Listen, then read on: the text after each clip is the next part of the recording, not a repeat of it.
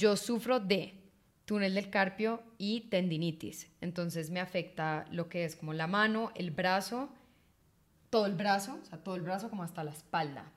Y muchos médicos me han dicho que nací para ser mantenida. Y yo como, busco sugar daddy. Pero no he encontrado sugar daddy. Pero Entonces no aquí llegado. le doy duro al teclado todos los días porque, ajá, perras del capitalismo, sí. Sí. Seguimos. ¿Queremos serlo? No, pero esta es la vía que escogimos y que nos tocó. Aquí no pintamos pajaritos, somos más personas de cabras. Este es un espacio de risas y reflexión para sacar la cabra loca que todos llevamos dentro.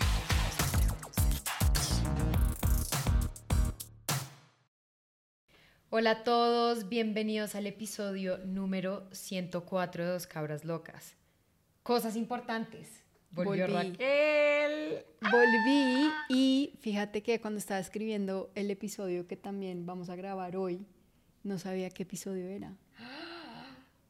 Porque como me fui y siempre decíamos episodio número, No no, se sabe. sabemos, entonces realmente me perdí y ya pasamos los 100 episodios.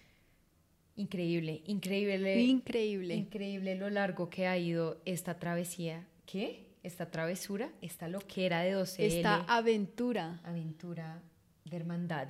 Una buena muestra de que uno con los hermanos hace todo. Sí. Siento que si fuésemos amigas, de pronto o seríamos aún más exitosas, porque las amigas se exigen más que las hermanas.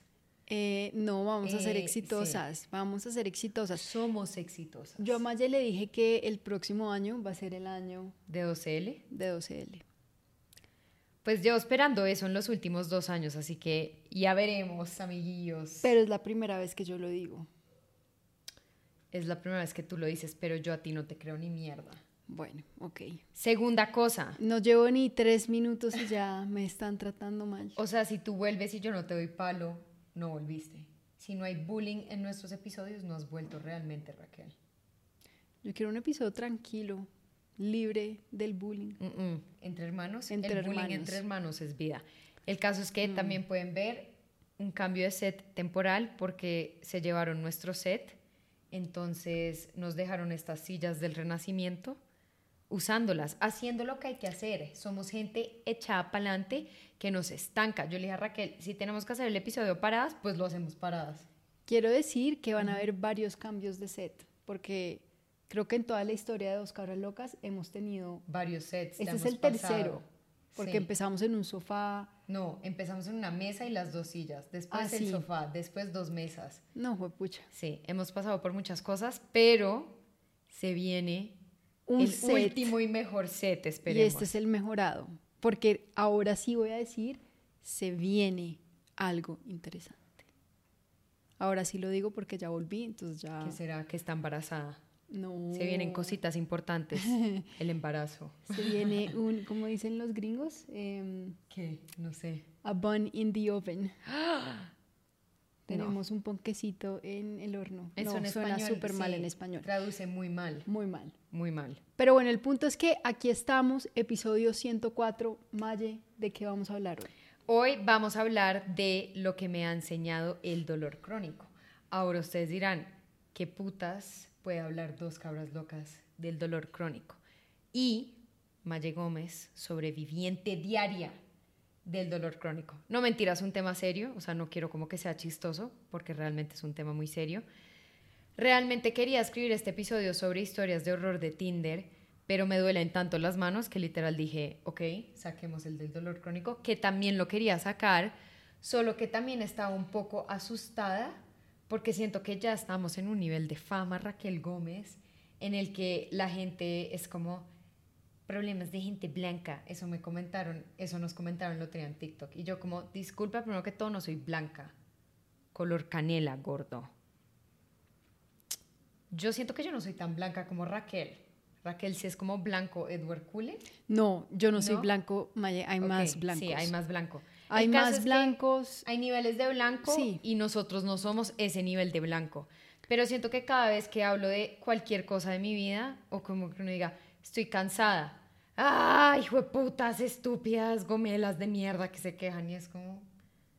Entonces, hablar de este tema me genera un poco ese tipo de ansiedad porque seguramente mucha gente va a decir como, no es como que tengas cáncer, no es como que te estés muriendo. Y sí, estoy consciente de eso, pero siento que mi historia con el dolor crónico es una muy linda, a pesar de ser dolor crónico. Y creo que hay muchas enseñanzas muy hermosas que en verdad dije, pues, ¿por qué no compartirlas con la audiencia? Que yo sé que igual la gente que nos escucha nos ama, como yo los amo, como nosotras los amamos con locura. Comentario Raquel Gómez antes de que empiece a hablar de esto. Yo creo que el dolor crónico es invisible. Estás entrando fuertísimo. Volviste, pero fuerte, Raquel. Mm. Porque, digamos, yo he sufrido dolor crónico, no a tu nivel, pero yo sufrí un dolor crónico que nunca entendí porque tú y mi mamá no eran empáticas a mi dolor. Sí, porque no lo teníamos. ¿Es el tema de los cólicos? Sí. O sea, yo a lo largo de toda mi juventud he sufrido de cólicos muy fuertes. Sí, como ya nivel endometriosis crónico. O sea, debería hacerme exámenes porque nunca me he hecho, porque quien quita de pronto podría tener eso. Porque no es normal tener dolores tan fuertes. Sí, se supone que uno no debería tener como dolores que lo matan a uno en la regla. Pero o sea, son dolores debilitantes que no me dejan avanzar. Sí. Y obviamente ya lo controlo mucho más porque ya estoy más grande y bueno, y me zampo cinco pastillas y sigo con mi vida. Porque me drogo y ya, para Pero sobrevivir. realmente era muy doloroso y yo sentía que no eran empáticas y yo no podía entender por qué no eran empáticas porque también pasaban por lo mismo todos los meses. No, pero no nos daba cólico. Y era como, ay, ahí viene Raquel otra vez. Sí, es, el dolor crónico es muy solitario. Entonces, el dolor clónico, clónico. El dolor clónico. Otra vez el problema de las R's y las L's de Raquel. De pronto tú eres como puertoliqueña de sangre, hermana, porque tienes un problema serio con las R's y las L's. Puede ser, puede ser. Daríamos hacer un viaje a Puerto Rico. A la, a la tierra de tu gente, porque sí, no lo puedes pronunciar. Voy a volverla a decir. El dolor crónico, como lo dices, es muy solitario, es invisible porque realmente solo tú puedes sentir ese dolor. Y siento que es algo muy difícil con que la gente se puede empatizar o simpatizar, no sé cuál palabra se usa. No, empatizar. Empatizar contigo. Digamos, en tu caso, dolor crónico, que es un dolor literal diario, que me parece muy duro, yo por más de que te diga, ay, pobre, ¿qué puedo hacer para que te sientas mejor? Realmente es muy difícil. No, y siempre me he sentido muy marginada. Cada vez que hablo del tema, siento que todo el mundo en la casa es como, otra vez, otra vez te vas a quejar de lo mismo. Y es como, pues sí, pues sí, Maristela, nombre la mitad que Jetas Gómez López. Pero bueno, Raquel, me gustó eso porque realmente esa es, una, esa es una de las realidades del dolor crónico y yo creo que cualquier persona que sufra de dolor crónico en este momento puede decir como sí, es algo muy solitario invisible, como dice Raquel Gómez. A los que no sufren de dolor crónico, quédense. De verdad que este episodio va a estar wow. Son enseñanzas que yo creo que nos sirven a todos. Pero bueno, ya entrando en la historia, en por qué se me vino la inspiración de este episodio, yo sufro de túnel del carpio y tendinitis. Entonces me afecta lo que es como la mano, el brazo, todo el brazo, o sea, todo el brazo como hasta la espalda todo, o sea, algo le pasa a mi esqueleto, pero primordialmente el brazo. Hace, en la pandemia me dio y llevaba como un año trabajando y siempre me han dicho que está asociado como al sobreuso del trabajo y muchos médicos me han dicho que nací para ser mantenida y yo como busco sugar daddy pero no he encontrado sugar daddy pero no ha llegado le doy duro al teclado todos los días porque ajá perras del capitalismo sí Sí. Seguimos. ¿Queremos serlo? No, pero esta es la vía que escogimos y que nos tocó. Este tema de la tendinitis severa slash túnel del carpio afecta mi día a día. en mi día a día, yo todos los días, pues ya no me quejo, porque llevo como cuatro años así. Me quejo de vez en cuando, de vez en cuando me da la loquera, de vez en cuando me ataco a llorar y llamo a Raquel y le digo, no puedo más y voy a mandar toda la mierda. Y Raquel es, tranquila, no, en verdad siempre me has ayudado en mis momentos de crisis, pero como cualquier persona que sufre dolor crónico, paso por... No, a veces me siento bien, hay semanas de mierda, más mierda, hay semanas que digo, me curé, me curé, ¿qué pasó? Y después me vuelvo a sentir mal y es como falso, no te curaste.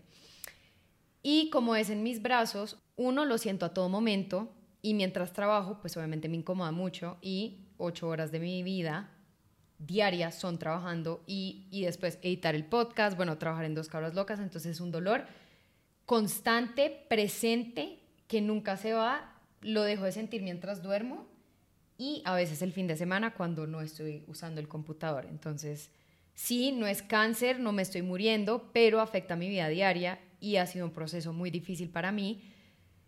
Pero bueno, he aprendido muchas cosas. ¿Cómo llegamos a este episodio? Fui hace como dos meses al concierto de Natalia Lafourcade, que amo a Natalia Lafourcade con toda mi vida. Se las recomiendo que la escuchen, es tremenda artista si no la han escuchado. Y una de sus canciones que más me encanta se llama Lo que construimos. Y hace años, o sea, hace cinco o seis años, yo aprendí a tocar Lo que construimos se acabó de Natalia Lafourcade en la ukelele. Y grabé un voice note en mi celular, pero oigan, 2017, de yo cantando la canción. Me encantaba tocarla, me encantaba cantarla. Llegaba literal una amiga a la casa y yo era como, te voy a cantar la canción que me acabo de aprender. Una de las cosas que me gustaba hacer en mi adolescencia, como ustedes saben, quería ser cantante, aprendí a tocar la guitarra, amaba, amaba con locura tocar la guitarra. Y después del concierto de Natalia Lafourcade, obviamente dije, ay, voy a buscar ese voice note para escucharme, pues cuando me grabé. El caso es que yo escuché mi voice note y ustedes no pueden entender, esto fue mar de lágrimas. Lloré lo que yo considero ser tres horas, o sea, lloraba y trabajaba. Hice ejercicio y seguía llorando, no podía parar de llorar y era un sentimiento bittersweet, ¿cómo se dice bittersweet en español? Agridulce. Donde escuchar el voice note me traía sentimientos muy lindos, como un recuerdo muy hermoso de cuando podía tocar la guitarra y me dolía también demasiado pensar que nunca pensé que a mis 27 años, por mi tema del dolor crónico, pues no iba a poder volver a tocar una guitarra.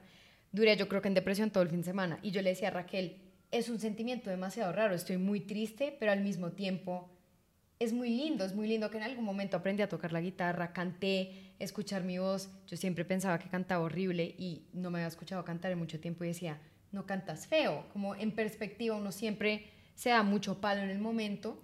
¿Tú mejoraste?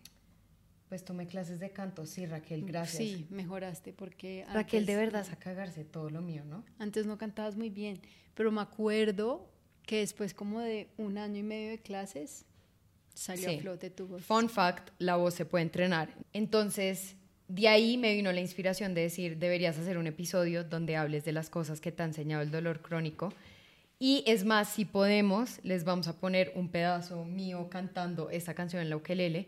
Así que Raquel, haz cara de ponqué.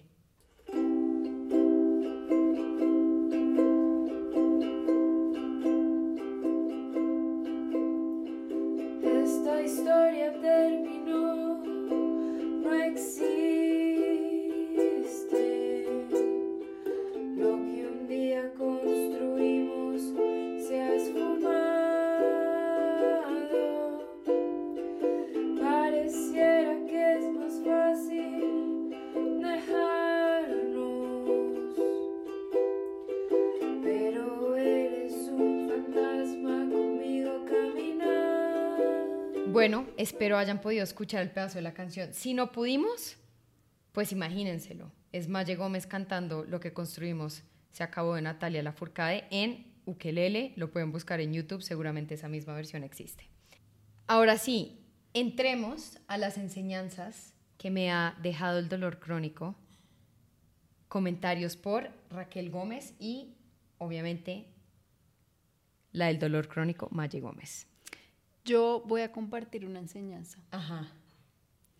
Y es que uno no necesita que la otra gente le valide su dolor. Puta, estás demasiado profunda, es que no sé ni qué decir. Estoy en shock. Tú llegaste esa luna de miel. Te hizo bien, te dejó, pero reflexiva. Me gustó. Descansé la mente, que es lo más difícil de descansar, déjame decirte. Pero no, de verdad, uno no puede como esperar, que el resto lo valide a uno. Sí, y lo que te digo, mi dolor crónico obviamente no se compara en el tuyo para nada. No, pero es válido, pero tu experiencia. Ha sido mi experiencia desde que soy una niña. Sí, llevas que 15 años sufriendo de cólicos. ¿Cuántos años? ¿Cuántos años? ¿A qué hora? Como 15, ¿no? A ver si tengo 30 y... No, como 10. ¿10? No, mentira. uy, obviamente no, más. como 20. La vejez, amigos. O sea, yo ya estoy más cerca de la menopausia. Ay, sí, eso sí me parece traumatizante, Raquel, está más cerca a la menopausia que a lo que estabas cuando te llegó tu primer periodo. Uy, 20 años es un montón de tiempo. Entonces llevo 20 años, todos los meses de mi vida.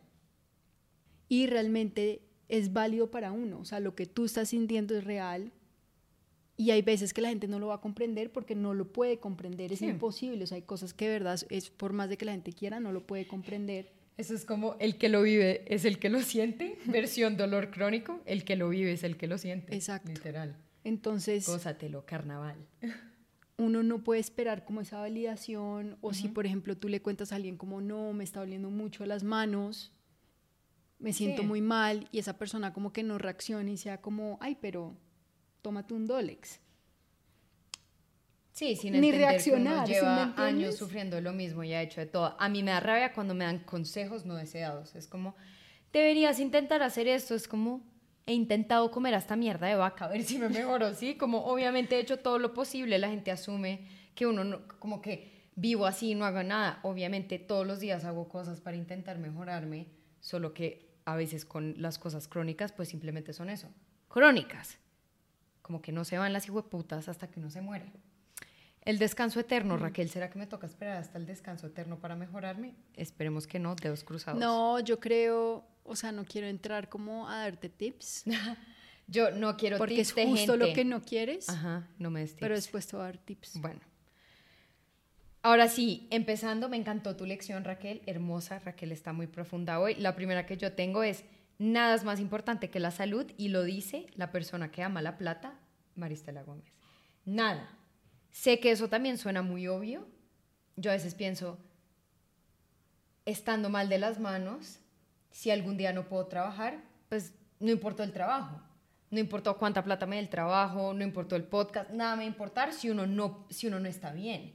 Y yo creo que este es un principio tan importante de si tú no estás bien, nada está bien, que aplica para todo en la vida. Si tú no estás bien física o emocionalmente, pues el resto de cosas alrededor de tu vida empiezan a fallar. El dolor crónico, yo creo que la primera enseñanza que me dejó es eso, es como lo más importante es tu cuerpo. Estar bien física y emocionalmente, o si no, es que uno cree y uno tampoco se da cuenta de lo importante que es estar bien físicamente porque la mayoría de la gente es saludable, entre comillas, no tiene, pues nada, habrá personas que sí tienen cosas. Tomamos por sentado nuestras manos, eso lo hablamos mucho acá, que Raquel dice que con mi tema de las manos, la vieja mira sus manos y es como, gracias por existir. Yo a veces siento que me duele como un dedo y soy como que no me dé túnel del carpio. El otro día mi hermano me llamó como, "Me duele una mano, ¿será que tengo esa mierda? Uno traumatiza a la gente alrededor de uno. Todas mis amigas que les doy la mano me llaman y es como, ¿será que tengo lo que tú tienes? Y yo soy como, pues esperemos que no, porque esta vaina es muy salvaje. No, y es que yo creo que es una enfermedad común en el siglo XXI Es en el que común. vivimos, porque realmente nuestras manos las estamos usando todo el tiempo. O sea, si no es trabajando en el computador y son celular. movimientos repetitivos. El mouse, repetitivos. El celular. O sea, si uno no está en el computador, está en su celular y el celular es así. Y yo personalmente creo que tus manos son muy pequeñas para el celular que tenías. Y me quedo con esa Raquel, teoría. Raquel, nadie está pidiendo tus cosas. Si ven, ya Raquel, si estoy diciendo que no quiero consejos no deseados. Eso no es un Duchito, consejo no hermana, deseado. Duchito. Es una teoría no deseada. Es Pero- una teoría no deseada. Bueno, ok, continuando. El siguiente. Continuando. No esperar. No esperar, ¿por qué? Yo creo que parte de por qué lloraba tanto ese día es porque yo decía, no puedo creer que a mis 27 años yo no pueda tocar una guitarra. Ojalá en el futuro de pronto pueda volver a tocar una guitarra, pero uno nunca sabe cuándo uno va a poder dejar de hacer las cosas que uno tanto disfrutaba. Yo un día dejé de tocar de guitarra y simplemente hoy en día no puedo coger una guitarra. No puedo. No puedo porque el otro día intenté y a los cinco minutos no podía el dolor. Ese día fue muy triste para mí, pero también el día de post concierto, Natalia Lafourcade, lloradera, etcétera, yo decía eso. Puta, como a mis 27 años, es que ni que tuviera 72, listo, ok, bueno, ya la artrosis me está matando. pero a mis 27 años yo no puedo volver a tocar guitarra. Siento que se me van a volver a aguar los ojos, pero uno a veces espera, cuando tenga cierta edad o cuando tenga esta plata, a ver, hay cosas que obviamente sí dependen de la plata y demás, pero uno espera mucho. Raquel siempre, digamos, ha querido tocar el piano. Entonces aprende a tocarlo. Tú no sabes si en cinco años no estés en condiciones de tocar el piano. Idealmente no, pero la realidad es que uno nunca sabe. Yo a mis tiernos, literal tiernos 27 años, nunca esperé en ese momento de mi vida no poder tocar una guitarra. No me puedo sentar en mi cuarto y decir, tengo ganas de volver a tocar esta canción o quiero escribir una canción, quiero aprender una nueva canción. Ya no puedo.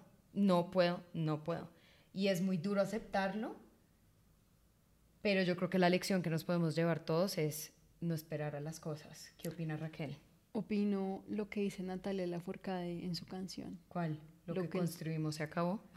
O lo que el tiempo se llevó. ¿Ella no dice algo así? Eh, sí, sí, como ya fue. Esa canción es muy Ya como, fue. muy lindo lo que pasó, pero ya. Hay que dejarlo ir. La vida sigue. Constante movimiento. Sí, uno definitivamente no tiene en cuenta como que uno al final de pronto las manos no le funcionen o por ejemplo los pies. Yo creo que los pies son como una parte del cuerpo que uno es muy desagradecido con sus pies. Demasiado. Pero demasiado. O sea, dime tú, ¿cuándo te masajeas tus pies? Nunca. Nunca.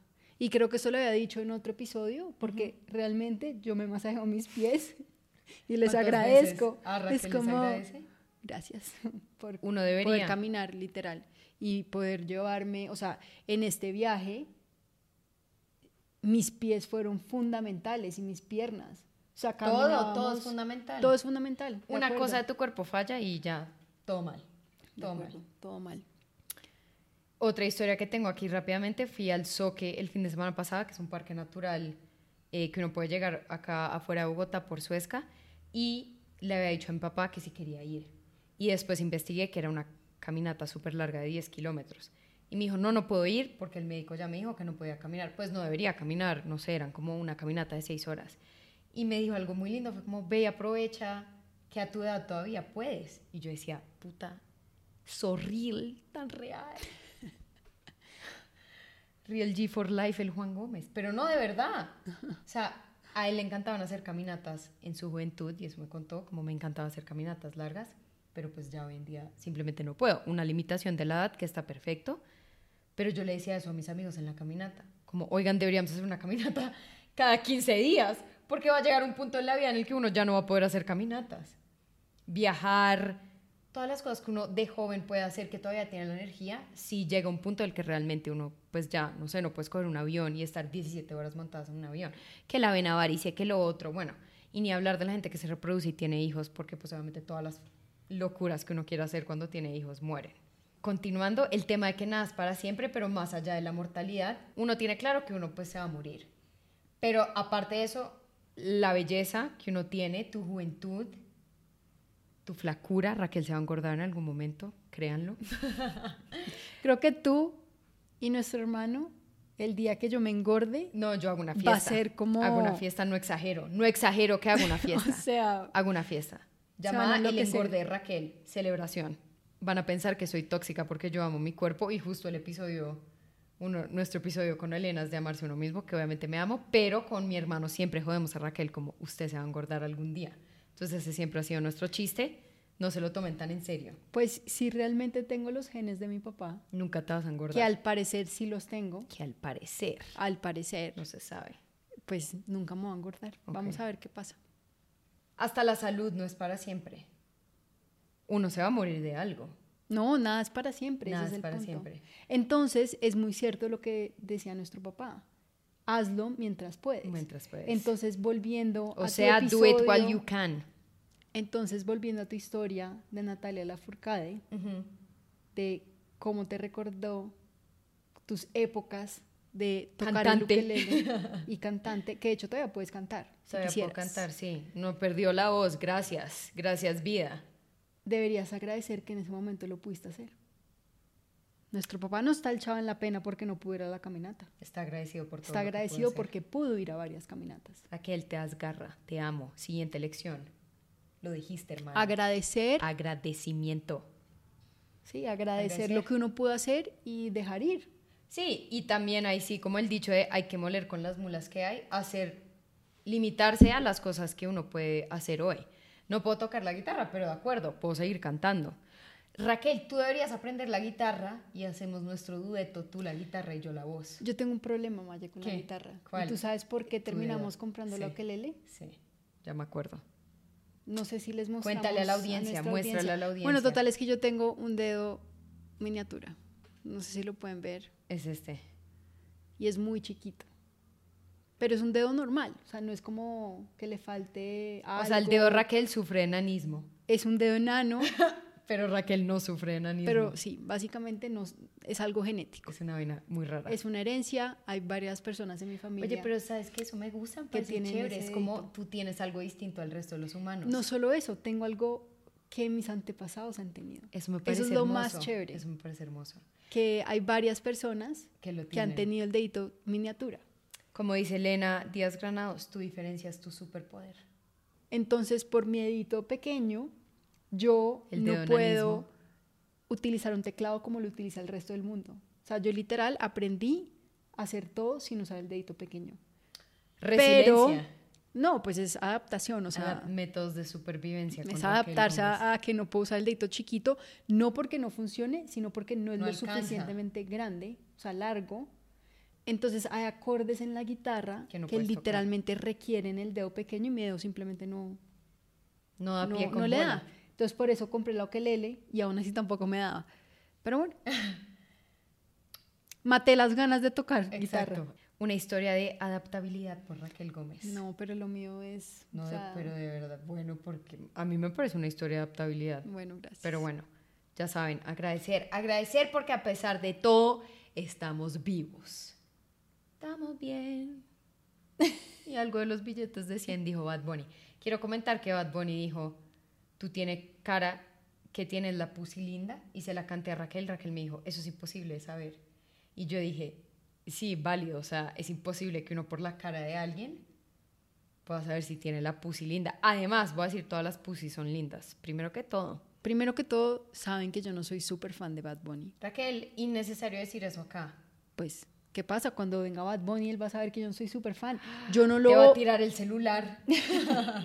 O sea, yo a Bad Bunny no es que lo odie, simplemente que no me gusta su música a veces. Eso ok, es todo. sí, y no le gustó, Raquel no le gustó la frase, tú tienes cara que tiene la pussy linda. No, no es que me haya... No, no es que no me haya gustado, o sea, simplemente me no- pareció una frase curiosa. A mí me parece curiosa, yo solo voy a aclarar que yo creo que todas las pussy son lindas. En la diversidad está la belleza. Ese sería mi mensaje a Pues. Maya, es como todo en la vida.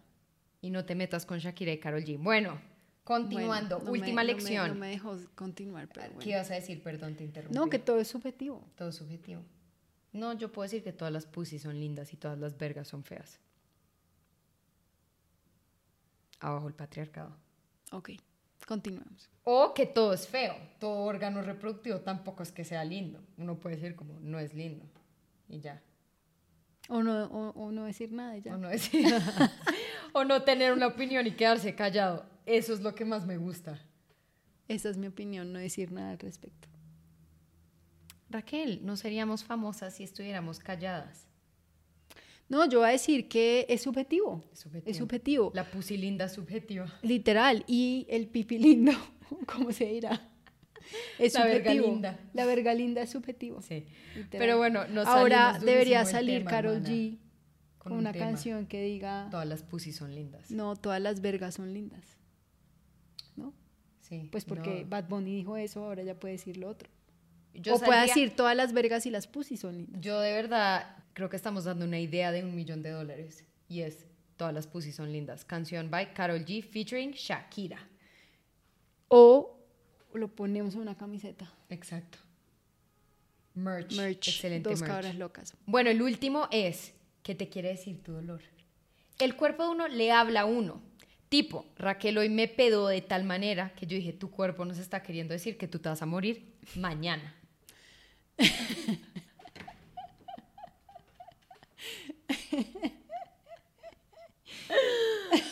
¿Es verdad o no es verdad?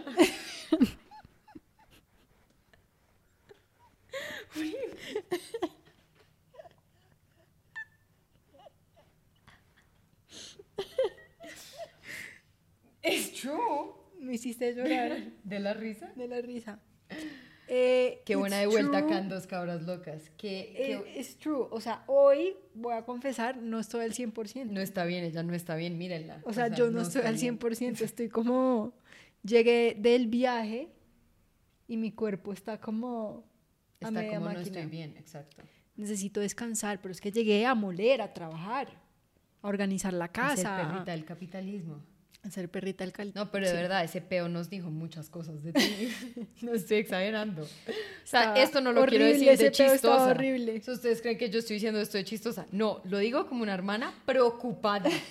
preocupada por la salud física y mental tuya. No, pero que tiene que ver la mental ahí. Mierda, porque es que uno no puede estar bien de la cabeza con ese nivel de peo. Raquel. O sea, seguro estás intoxicada de tu propio olor. Como que ya estás No, yo te dije que estaba olor. horrible. Yo te dije. Además, literal se tira el peo y no dice nada. Y yo estábamos como poniendo una mesa. Y yo como, yo dije, marica, me cayó una bomba encima de ácido sulfúrico. Se me cagó alguien encima.